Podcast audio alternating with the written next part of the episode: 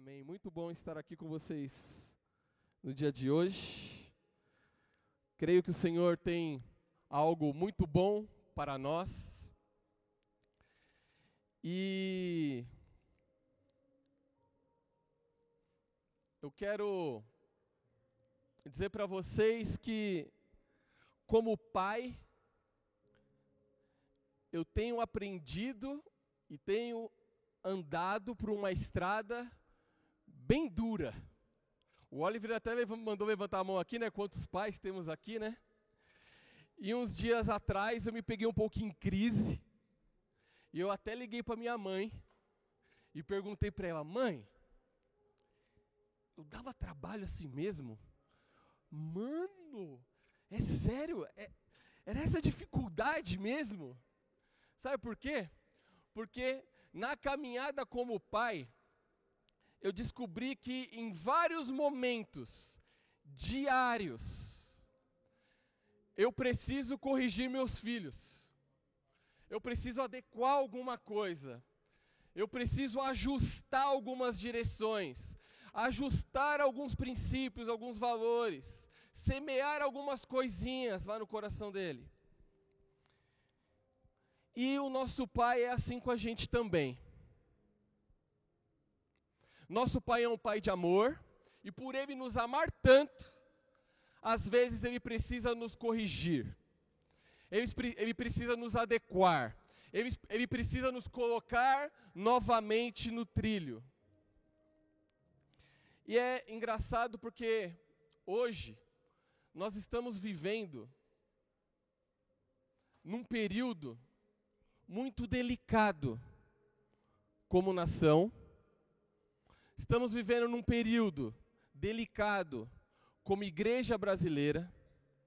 Estamos vivendo num período difícil como igreja local, com muitos desafios. E estamos vivendo em uma crise nas nossas famílias e dentro das nossas casas. Em uma em um dos meus atendimentos semanais aqui,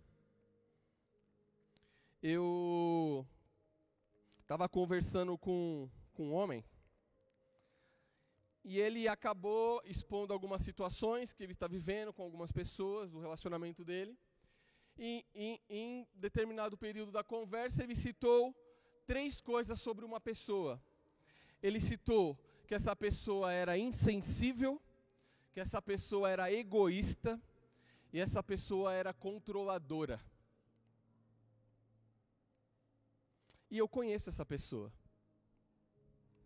E eu fiquei chocado, porque comigo e para mim ela não é isso. E aí eu me lembrei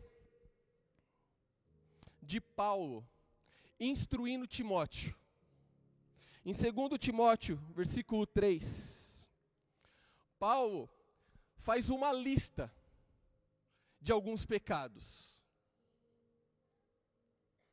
E ele começa dizendo assim: Sabe, porém, isto, que nos últimos dias sobrevirão tempos trabalhosos, ou seja, tempos difíceis.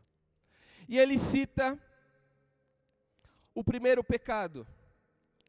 Ele cita: Porque haverá homens amantes de si mesmo.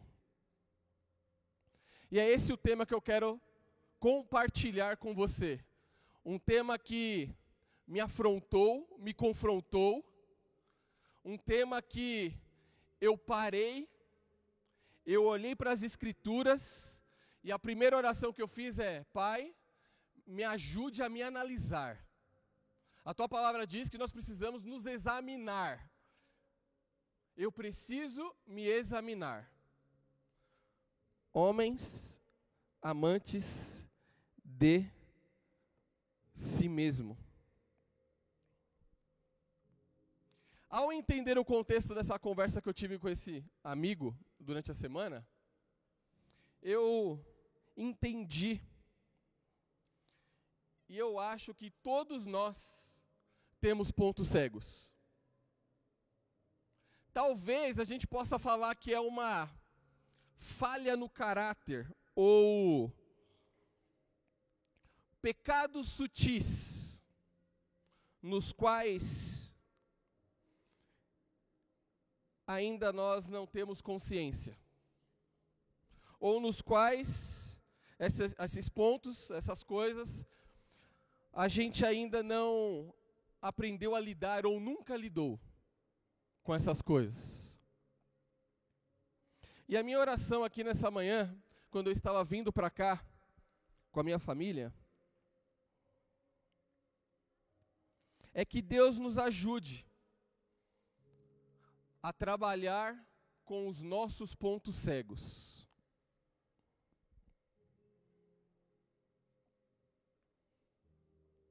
À medida que eles forem surgindo.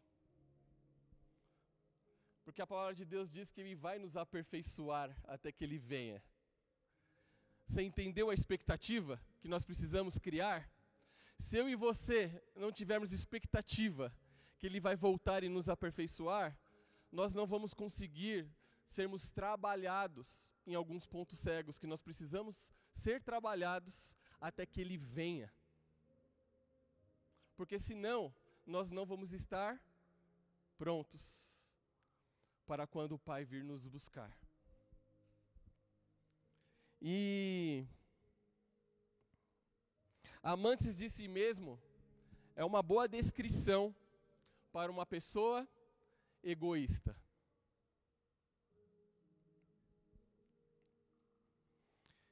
Egoísmo, eu busquei no, não no pai do, antigamente, na minha época, né, a gente falava assim, ah, vou buscar no pai dos burros, né? No dicionário. Hoje não, a gente joga no Google e é rapidinho, né? Egoísmo do Google diz assim: é um substantivo masculino que nomeia um amor próprio excessivo, que leva um indivíduo a olhar só para suas opiniões, seus interesses e necessidades e que despreza as necessidades alheias. Eu quero dizer para você que ao examinarmos o egoísmo é bom começarmos com uma verdade incontestável, que eu e você nascemos com uma natureza egoísta. O egoísmo vem de fábrica. Já vem aí, ó, você já nasceu com esse acessório. E é fato. É fato lá em casa, eu, tô, eu, eu estou num momento com meu filho Henrico, que é o momento de fazer ele entender que é muito bom compartilhar. E é uma dificuldade. Porque as coisas que ele já não gosta mais, sabe aqueles brinquedos, Thiago? Que ele encheu o saco para a gente comprar, a gente comprou? Tá tudo jogado lá. Esse aí você fala, ah, empresta para o amigo, dá para fulano, dá para... Não, pai. Nossa, você vê, você fala, nossa, é filho de pastor. Entendeu? Não, doa. Não, pai, vamos lá dar para os pobres. Não, pai, vamos lá na rua dar. Vamos, vamos. Aí foi aniversário dele semana, essa semana foi aniversário dele. Aí ele ganhou um fone de ouvido da hora. Aí eu falei para ele, Rico, empresta esse fone aí pro pai correr com esse fone aí, para ver se o fone é bom. Rapaz, você não sabe a briga que eu arrumei. não emprestou nem a pau, ficou bravo e, e, e se revelou, se rebelou. E foi, foi, um, foi um caos. Eu até catei o fone, coloquei do lado e falei, cara, fica tranquilo. O pai corre sem o fone, fica tranquilo. Por quê? Porque nós nascemos com essa natureza egoísta. Quem aqui tem filho pequeno é pior ainda, né?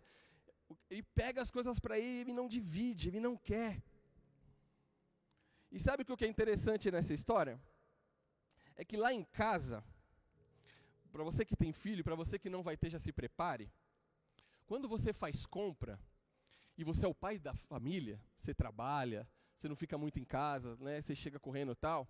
Normalmente quando você está no momento de relax no sofá, ou depois da janta, sabe? Você fala, hum, comprei aquele chocolate, ah, aquela bolacha que eu comprei na, no começo da semana.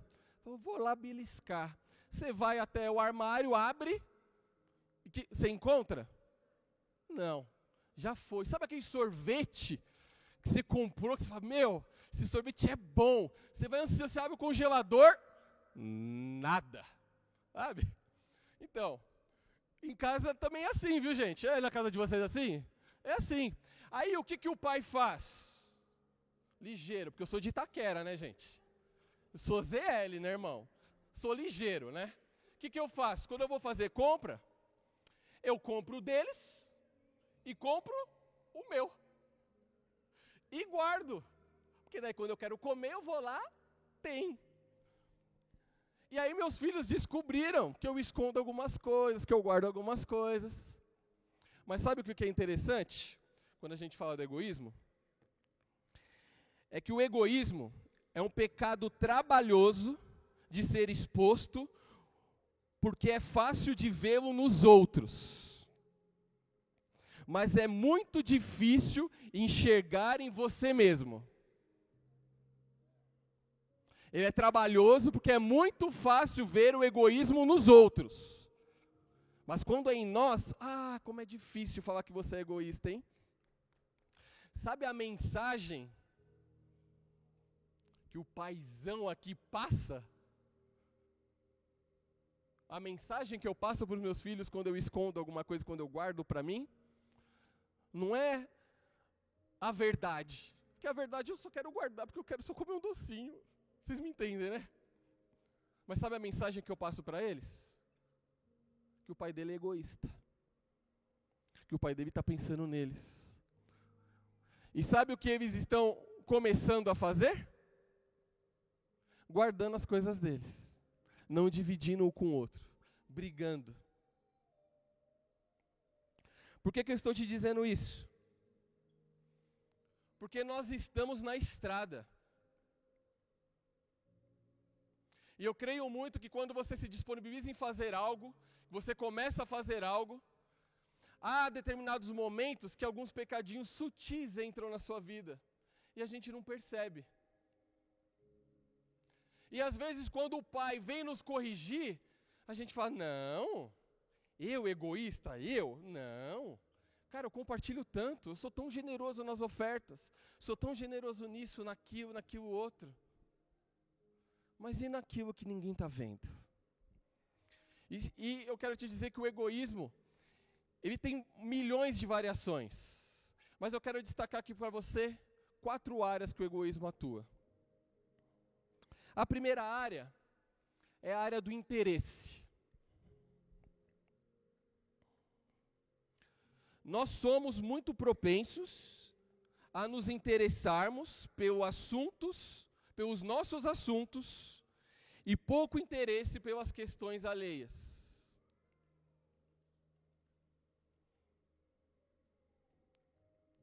Eu lembro quando eu e a Carmen tivemos a Valentina, e aí foi passando um tempo e nós, dos nossos amigos, nós fomos os primeiros a termos filhos, né? E aí, quando a gente queria conversar com, com eles ou com a galera, do que, que a gente falava? De filho. E a gente entrava, eu entrava no assunto de filho, e todo mundo, quem me conhece e anda comigo, sabe que eu sou intenso, né? Eu sou intenso. Então eu começava a falar de filho, falava como é que foi, como é que tá, como é que é ser pai, pai, pai, pai, pai. Em determinado momento eu parava e falava. Eu percebia que ninguém estava interessado, porque era tudo solteiro, jovem, tinham casado agora e ninguém estava interessado nesse assunto. Mas eu estava. E sabe qual que é mais interessante? Hoje, quando a gente se reúne em casais para falar de filhos, e o assunto é o mesmo, o assunto é de interesse de todos, sabe o que é muito engraçado?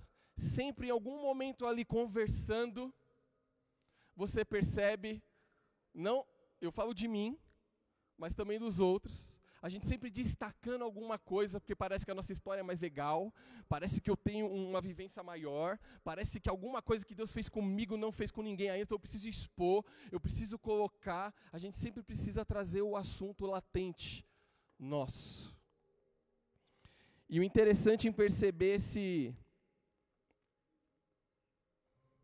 se nós somos egoístas com os nossos interesses, é perceber quanto tempo a gente gasta falando dos nossos interesses e quanto tempo a gente gasta ouvindo o interesse dos outros. E essa é uma segunda área que eu quero entrar com você, nessa parte de egoísmo, que é o tempo. Você já ouviu aquela expressão? Meu tempo vale ouro. Meu tempo é valioso. E se você olhar, realmente, pega a sua agenda. A gente tem ouvido tanta, tantas vezes, não tenho tempo, estou com muita coisa, estou fazendo muita coisa, não consigo, não consigo. E quando a gente olha muitas vezes para a nossa agenda, 95% é daquilo que nós temos interesse, não daquilo que é de interesse dos outros.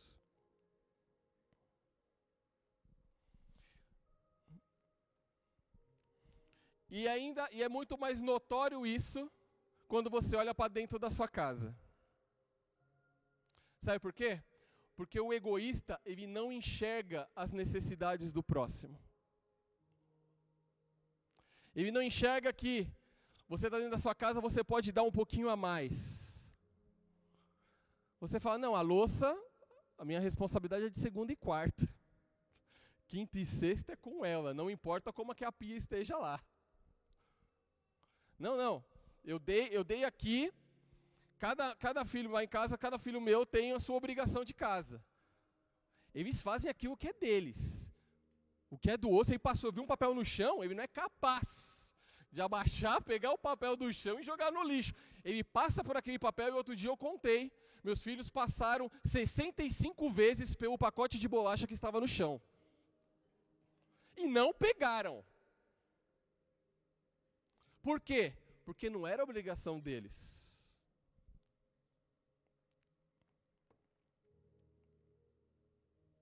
Uma outra área é o dinheiro. Isso eu não vou me, me, prolongar e me aprofundar aqui, porque nós estamos falando de sermos generosos, de não reter, que é melhor dar do que receber, o ano todo aqui, não é verdade? Então acho que é algo que já está bem latente no seu coração. E a última área que eu queria falar é a descortesia. Sempre que não damos a mínima para o efeito das nossas atitudes em outras pessoas, nós somos grosseiros e egoístas. Porque nós só pensamos em nós. Quando você chega atrasado em um compromisso, sabe o que você está dizendo para a pessoa? Que você combinou? Que você não está nem aí para ela, ela que espere. Você é importante.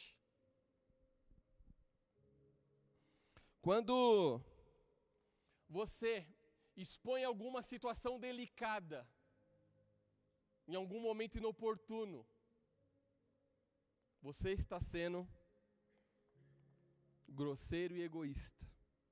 Quando você faz alguma piadinha que constrange seu irmão, você está sendo egoísta. Quando você é filho, aí eu falo para os filhos agora, deixa aquela bagunça santa lá no seu quarto. Sabe aquela bagunça lá? Quando você é marido ou esposa, deixa aquela toalha jogada lá em cima da cama, sabe? Deixa a pasta de dente toda aberta, estourada, sabe? Casa de vocês assim, às vezes eu vou lá escovar o dente, mano, minha pasta de dente tá assim. Tá toda torta. Eu olho para ela e falo: Meu Deus, o que aconteceu aqui? Você está sendo egoísta. E tudo isso foi minha introdução. E agora eu quero pregar a palavra do Senhor para o seu coração, amém? Eu quero ler aqui duas passagens de dois homens que a Bíblia relata que eram importantes. Eles tinham uma riqueza, eles tinham uma importância na comunidade onde eles viviam.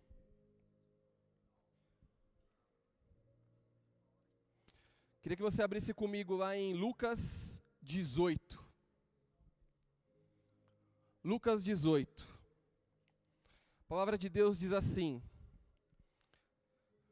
Certo homem importante lhe perguntou: Bom mestre, que farei para herdar a vida eterna? Por que você me chama de bom? Respondeu Jesus. Não há ninguém que seja bom a não ser somente Deus. Você conhece os mandamentos: não adulterarás, não matarás, não furtarás, não darás falso testemunho, honra teu pai e tua mãe. A tudo isso tenho obedecido, Senhor, desde a minha adolescência, disse o homem. Ao ouvir isso, Jesus respondeu: Falta-lhe falta ainda uma coisa, uma coisa. Venda tudo que você possui e dê dinheiro aos pobres, e você terá um tesouro nos céus. Depois venha e siga-me. Depois venha e siga-me. Essa expressão, venha e siga-me, para mim, pessoalmente, é uma das palavras mais fortes e mais transformadoras e mais profundas relatadas na Bíblia, ditas por Jesus. Por quê? Porque essas palavras, elas tiram a pessoa do anonimato e colocam no centro da história. Ela tira as pessoas daquilo que elas estão vivendo e coloca elas na oportunidade delas viverem algo que elas nunca sonharam em viver. Essas palavras, elas foram ditas para doze homens comuns, inferiores, limitados, pequenos, que talvez na comunidade que eles viviam, nem importante eram. Ninguém nem sabia quem era. Mas essas palavras ditas para essas pessoas, elas respondendo a esse chamado, elas se tornaram os apóstolos.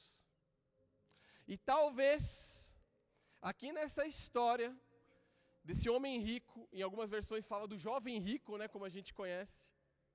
Talvez, se a resposta dele fosse outra, ele poderia ter se tornado um dos apóstolos, mais um.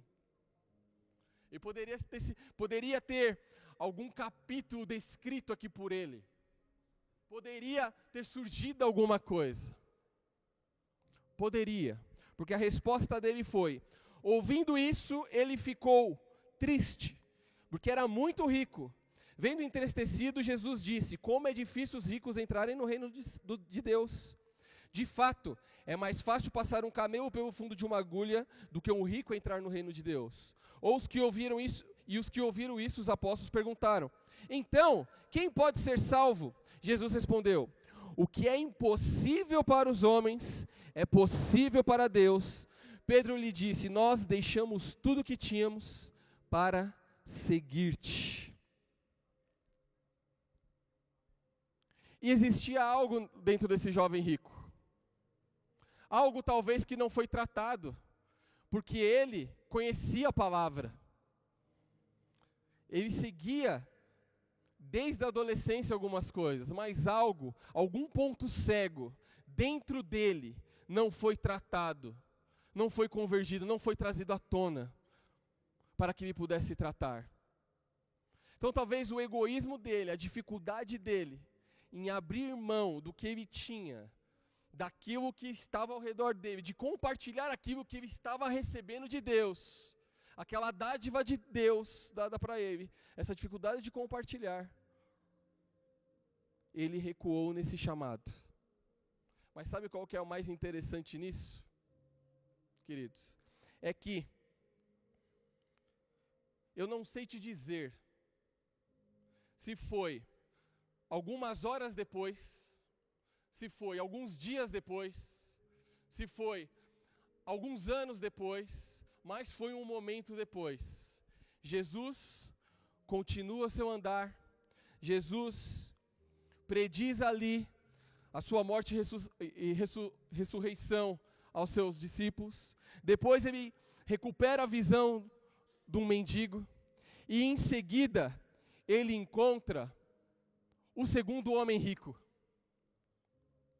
E ele diz assim, lá no capítulo 19: Jesus entrou em Jericó e, atravessando a cidade, havia ali um homem rico chamado Zaqueu, chefe dos publicanos.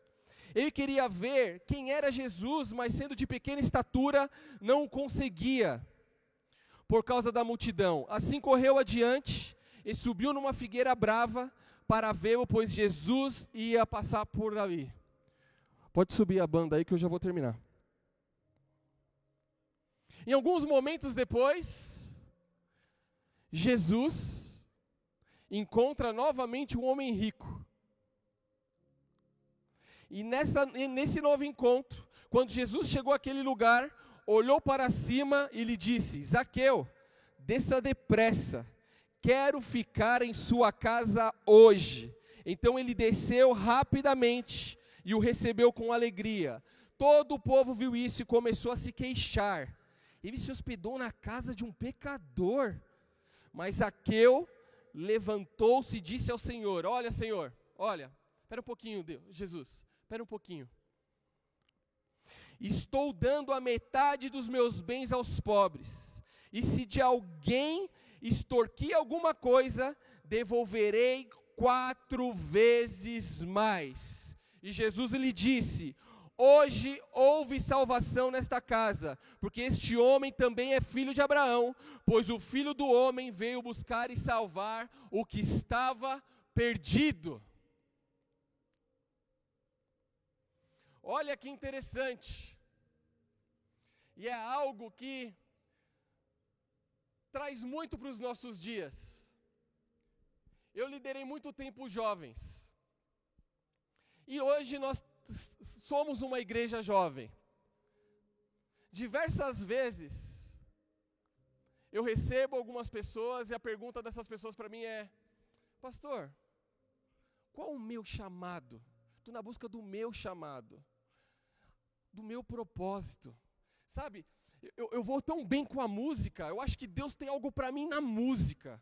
Eu sou um ministro. Oh, pastor, eu tenho chamado pastoral eu queria saber aqui como que eu me encaixo aqui dentro dessa igreja. Ah, eu tenho chamado por serviço, Elias. Você consegue me encaixar nisso? Eu, eu, meu, eu. E aí você começa a observar na fala das pessoas que é muito meu chamado, é muito eu, é muito que eu posso dar, é muito eu, eu, eu. E o individualismo vindo com força. E nós aqui, paulistas e paulistanos, né?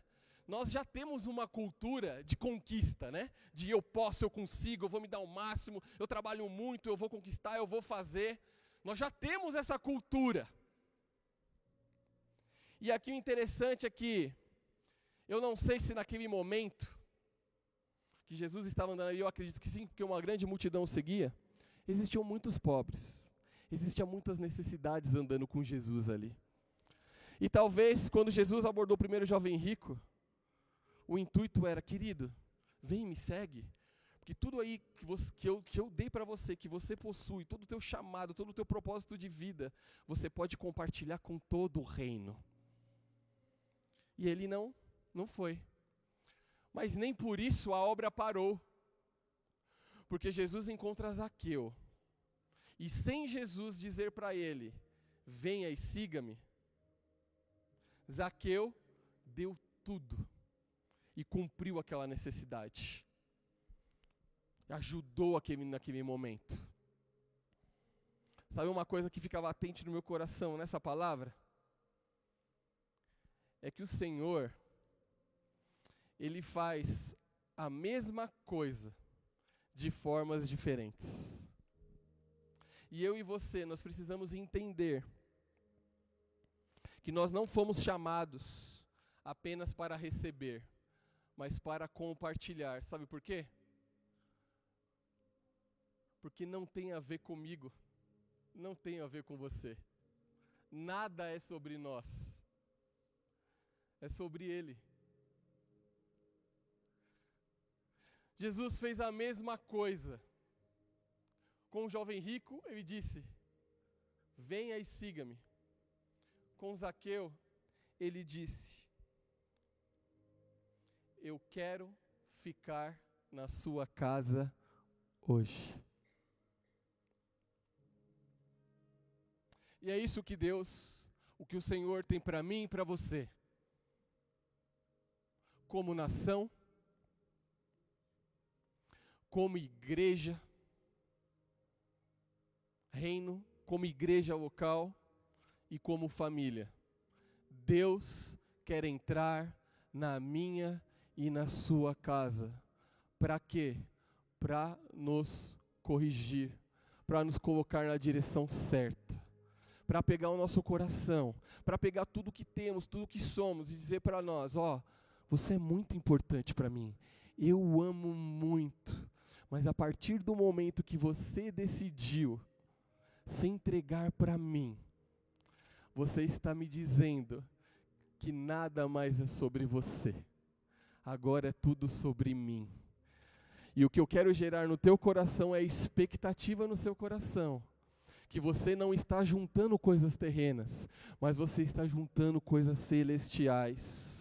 E eu quero criar no seu coração a grande expectativa que eu vou voltar para buscar aqueles que me amam em espírito e em verdade.